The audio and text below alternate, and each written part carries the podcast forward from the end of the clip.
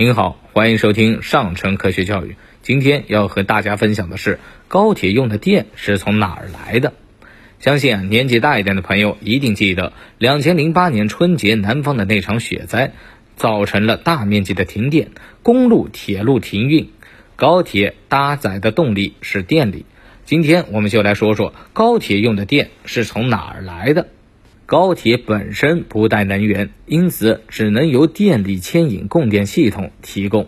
而这个功能强大的供电系统，主要包括变电所和接触网。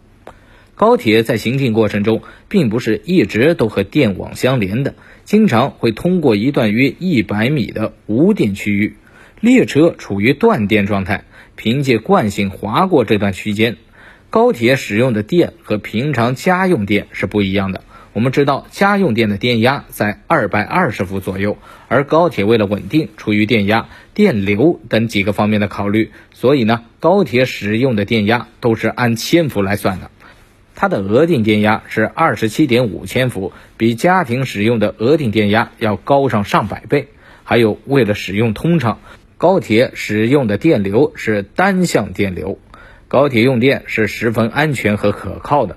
检修人员会在无高铁运行的凌晨对接触网进行停电检修作业，并安排专人在白天沿铁轨巡视检查有无鸟类筑巢、有无漂浮物靠近，同时清除可能侵线的树木，避免接触网设备短路跳闸，影响高铁的安全运行。